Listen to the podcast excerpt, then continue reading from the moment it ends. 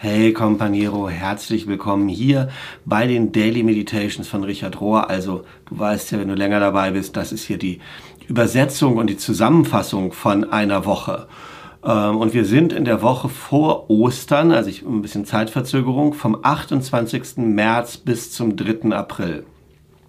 Und hier bei dem Podcast entweder auf Theos Art als YouTube, als, als Videopodcast oder auf den anderen Podcast-Kanälen erzähle ich immer das, was in den Texten steht, von Montag, äh, von Sonntag bis Freitag. Und dann ist am Samstag immer noch eine praktische Übung dabei, die wir jetzt neuerdings schriftlich übersetzen, weil ich finde, dass die gelesen werden muss, ja, und nicht hier vorgetragen werden muss. Und die stellen wir im Companiero-Netz ein. Davon habe ich ja schon ab und zu erzählt. Das ist die neue Plattform, wo wir uns mit Gleichgesinnten treffen und austauschen können. Wenn du das also ausprobieren willst, der erste Monat ist umsonst, dann schreib einfach eine E-Mail an theo und rocky at gmail.com und dann äh, richte ich dir einen Zugang dafür ein. Und dann kannst du auch diese ähm, praktische Übung ähm, mitbekommen und dich darüber austauschen mit den anderen. Jetzt aber zu den Meditationen von dieser Woche, die überschrieben sind mit Scapegoating and the Cross. Scapegoat ist der Sündenbock und das würde vielleicht am besten so zu übersetzen sein mit zum Sündenbock machen oder das Sündenbock machende und das Kreuz.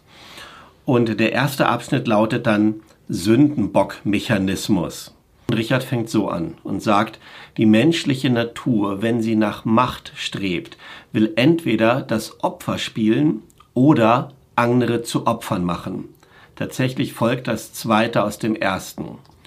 Sobald wir anfangen, uns unwohl mit uns selber zu fühlen, werden wir ziemlich schnell jemand anderen finden, den wir verantwortlich machen können, den wir anklagen und attackieren können, und zwar ungestraft. Das lichtet dann ziemlich schnell diesen Nebel des Unwohlfühlens und nimmt uns auf der Stelle unsere Scham und unsere Schuld weg oder unsere Angst weg. In anderen Worten, es funktioniert. Ja, zumindestens für eine kleine Weile. Und wenn wir die aktuellen Nachrichten lesen, dann realisieren wir, dass dieses Muster sich nicht wirklich verändert hat in all der Geschichte. Jemand anderen zu hassen, zu fürchten oder herabzusetzen, hält uns auf irgendeine Weise zusammen. Jemand anderen zum Sündenbock zu machen, also das Erschaffen eines notwendigen Opfers, ist Teil unserer menschlichen vielleicht kulturellen Programmierung. Der Philosoph René Girard, ich hoffe, der spricht sich so aus, sagt, dass dieser Sündenbock-Mechanismus ein zentrales Muster in der Schöpfung und seit dem Bestehen der Kulturen weltweit seit Anbeginn der Zeit ist. Und der Ablauf, ohne allzu schlau erscheinen zu wollen, geht ungefähr so. Und das ist im Englischen hier so schön, weil alles mit C anfängt. We compare, we copy, we conflict, we conspire. Das kommt beim Übersetzen nicht ganz so poetisch rüber, aber inhaltlich meint es so. Also, wir vergleichen, wir kopieren, wir gehen in den Wettbewerb, wir betreiben Konflikte, wir verschwören oder bilden Verschwörungen, wir verdammen und wir kreuzigen. Das alles machen wir. Und wenn, wenn nicht dies oder irgendeine Variation davon, von diesen Mustern, du in dir selbst erkennst und dem ein Ende setzt in der frühen Phase, wenn das anfängt, also dieses Verdammen, Verurteilen, Konspirieren und so weiter, dann ist dieser Sündenbock-Mechanismus, dass wir dann irgendwann jemand anderen zum Sündenbock machen, ist das fast unausweichlich. Aus dem Grunde werden alle spirituellen Lehrer, wenn sie nur ein bisschen Tiefe haben, immer einen einfachen Lebensstil lehren und Freiheit von diesen Wettbewerbs- und Machtspielen. Denn das ist das, wo alles anfängt. Und das zu beenden durch einen einfachen Lebensstil und durch Verzicht und den Ausstieg daraus ist vermutlich der einzige Ausweg aus diesem Kreislauf von Gewalt. Und es ist für uns religiöse oder geistliche, spirituelle Menschen hart zu hören, aber im Laufe der Geschichte hat sakralisierte Gewalt oder heilige Gewalt, könnten wir vielleicht besser sagen bei uns, ähm, die natürlich nicht wirklich heilig ist, aber die hat den meisten Schaden angerichtet. Manche finden nämlich, es ist der effektivste Weg, ihren eigenen Hass und ihre eigenen Ängste zu legitimieren. Sie bilden sich einfach ein, dass dieser Hass und diese Angst aufgrund von etwas Heiligem oder Edlem stattfindet. Für Gott oder für die Religion, für die Wahrheit oder die Moral, für ihre Kinder oder für die Liebe für ihr eigenes Land. Ja? So etwas befreit immer von aller Schuld und du wähnst dich auf einem höheren moralischen Level. Und den meisten Menschen dämmert nie, dass sie am Ende genauso werden wie das, was sie fürchten und hassen. Diese Woche treten wir ein, also wir sind ja ein bisschen verzögert, in die Holy Week. So heißt die K-Woche im Englischen. Holy Week, also heilige Woche. Und diese Tage führen uns durch Jesu Passion, Tod und Auferstehung. Wenn wir aber wirklich mit dem Bösen und mit der Sünde umgehen wollen, was ja das Thema ist von Kreuz und Auferstehung, dann kann das nur durch Vergebung und Heilung geschehen. Jeder andere Ansatz wird zu Projektionen führen, zu Ängsten und zu Angriffen auf das oder den anderen dort drüben, den Sündenbock. Und anstatt auf uns selbst zu blicken, in uns selbst hineinzuschauen und das zu erkennen und darüber zu weinen, ähm, suchen wir das eben bei den anderen. Und Vergebung, worum es ja auch geht bei Ostern, erfordert drei neue Arten zu sehen oder zu erkennen, äh, die gleichzeitig passieren sollten oder gleichzeitig passieren. So, ich muss erstens Gott im anderen erkennen können. Ich muss Gott im anderen erkennen können. Zweitens, ich muss Gott begegnen in mir selber. Und ich muss drittens Gott erfahren oder begreifen auf eine neue Art, die größer ist, als dass Gott nur so eine Art Vollstrecker ist. Und wenn diese drei Dinge zusammenkommen, dann ist es eine vollkommen neue Weltsicht in drei neuen Dimensionen, sozusagen wirkliches 3D.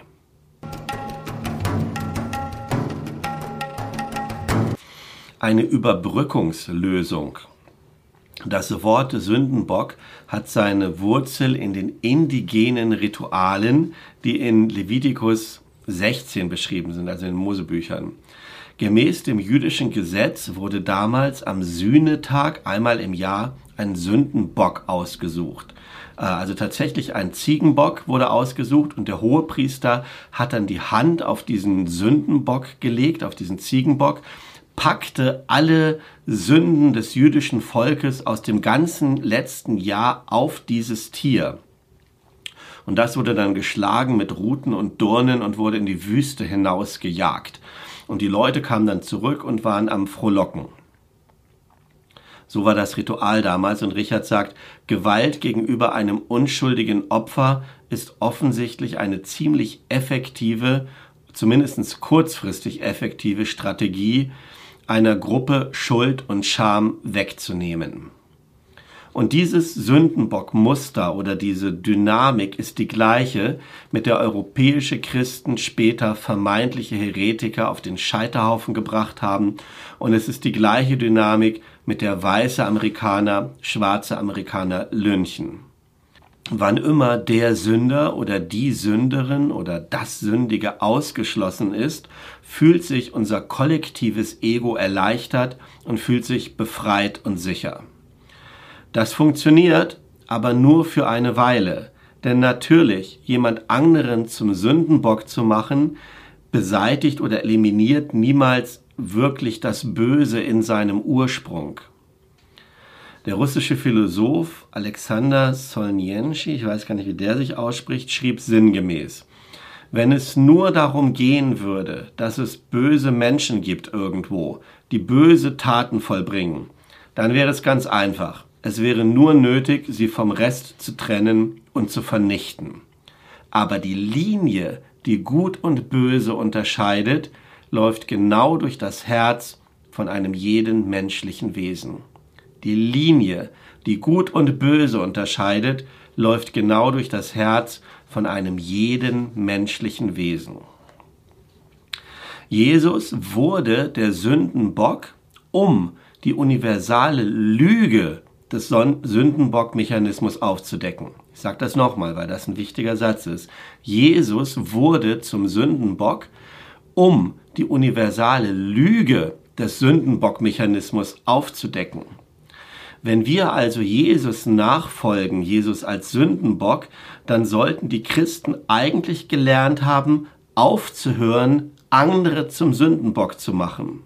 Aber das haben wir nicht getan. Wir verhalten uns immer noch genauso falsch wie Jahrhunderte, wenn wir andere zum Opfer machen und unsere eigene Komplizenschaft mit dem Bösen vermeiden oder verneinen. Wenn wir auf dieser falschen Sicht beharren, dass Gott der Oberbestrafer ist, und die meisten Christen scheinen das ja zu sehen in dieser Sühne- und Erlösungstheologie, auf die Ostern reduziert wird, sag ich mal. Ähm, wenn wir das so sehen, dann halten wir unsere eigene Gewalt für notwendig oder sogar gut. Und dann, aber es gibt so etwas wie erlösende Gewalt nicht. Gewalt erlöst niemals. Gewalt erlöst niemals. Gewalt zerstört. Gewalt zerstört auf lange Sicht alle Parteien, die daran beteiligt oder darin verwickelt sind. Jesus hat den Mythos von erlösender Gewalt oder stellvertretender Gewalt ersetzt durch die Wahrheit vom erlösenden Leiden. Das hat er uns am Kreuz gezeigt, wie wir Schmerz halten können und zulassen können, dass er uns transformiert, uns verwandelt.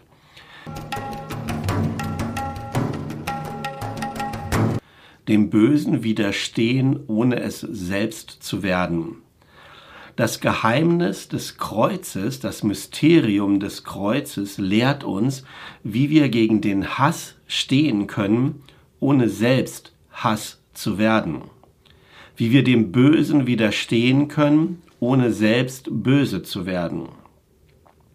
Die nächsten Abschnitte Tage werde ich Beispiele von ein paar Frauen teilen, die dieses Geheimnis, das Mysterium des Kreuzes auf einer persönlichen und verkörperlichten Ebene erfahren haben. Die erste heute ist Etty Hillesum, eine junge jüdische Frau, die in Auschwitz ermordet wurde. In ihrem Tagebuch gibt sie eine Konversation mit ihrem Freund wieder dem Schriftsteller Klaas Smelik eine Konversation über den Hass und die Tyrannei, die sie in ihrer eigenen Gemeinschaft, Community gesehen hat. Und sie schreibt Folgendes. Klaas, alles, was ich sagen will, ist dieses. Wir haben so viel Arbeit an uns selbst zu tun, dass wir nicht mal daran denken sollten, unsere sogenannten Feinde zu hassen. Und ich weiß nicht genau, wie ich es sagen soll. Ich sage, es sind genug Tyrannen und schlechte Charaktere unter unseren eigenen Leuten, obwohl auch irgendwie niemand wirklich böse oder schlecht ist, ganz tief innen drinnen. Ich wünschte, ich könnte mich ausstrecken zu all diesen Tyrannen mit all ihren Ängsten. Ich sollte versuchen, die Quelle seiner Panik zu erspüren und ihn tiefer in sich selbst hineinzuführen. Denn das, denn das ist das einzige Klaas, was wir tun können in dieser Zeit. Und du, Klaas, winkst müde ab und sagst, das, was du vorschlägst, braucht so lange Zeit. Und wir haben nicht so viel Zeit, oder? Und ich antworte, was du willst, ist etwas, was die Menschen versucht haben seit 2000 Jahren und viele tausend Jahre vorher, solange die Menschheit existiert auf dieser Erde. Und was ist das Ergebnis davon, würdest du fragen. Und ich antworte mit derselben alten Leidenschaft. Es ist das Einzige, was wir tun können, Klaas. Ich sehe keine Alternative. Jeder von uns muss sich in sein eigenes Inneres wenden und in sich selbst zerstören, all das, was er versucht, in anderen zerstören, zu zerstören. Und denkt daran, dass jedes Atom von Hass, das wir dieser Welt hinzufügen, sie zu einem unwirtlicheren Ort macht. Und du, Klaas, alter Klassenkämpferhund, der du immer gewesen bist, Du bist gleichzeitig bestürzt und verwunderst und sagst, aber das, das ist nichts anderes als Christentum. Und ich, amüsiert von deiner Konfusion, erwidere ziemlich kaltblütig, ja, Christentum. Und warum nicht?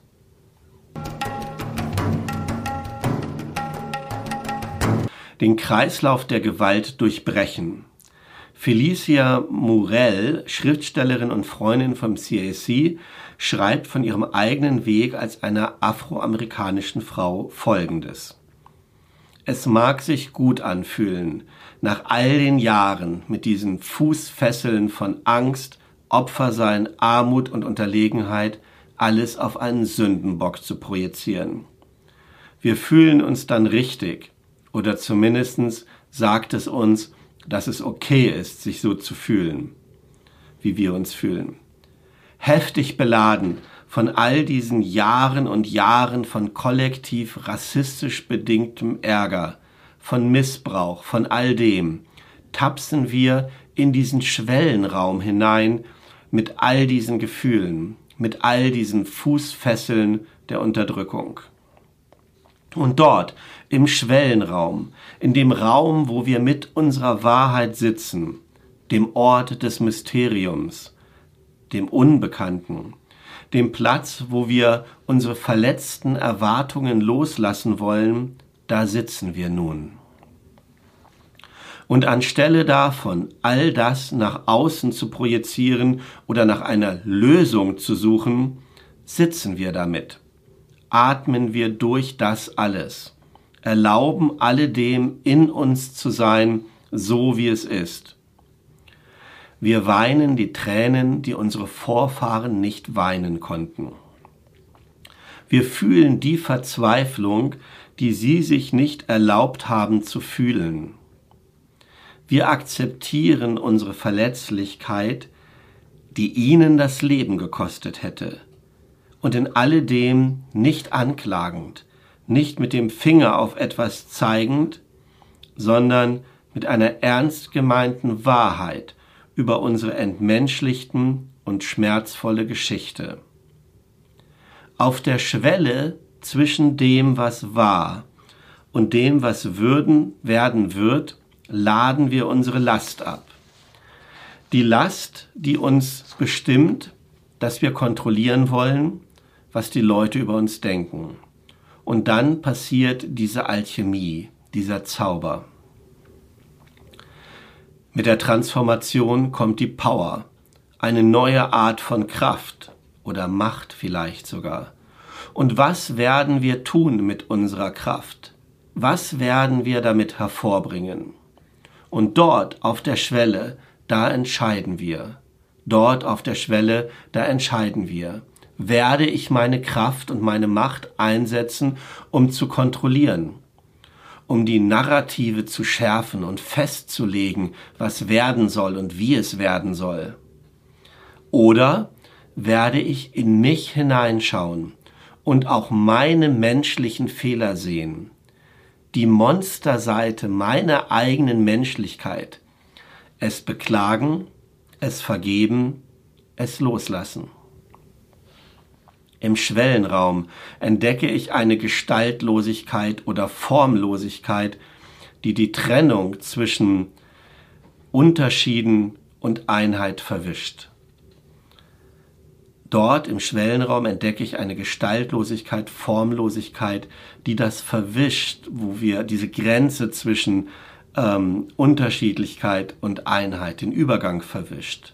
Und der anspruchsvolle Ruf, bis wir alle eins seien, keimt auf, nimmt formlose Gestalt an im Schwellenraum und ich realisiere, dass wir alle schon eins sind.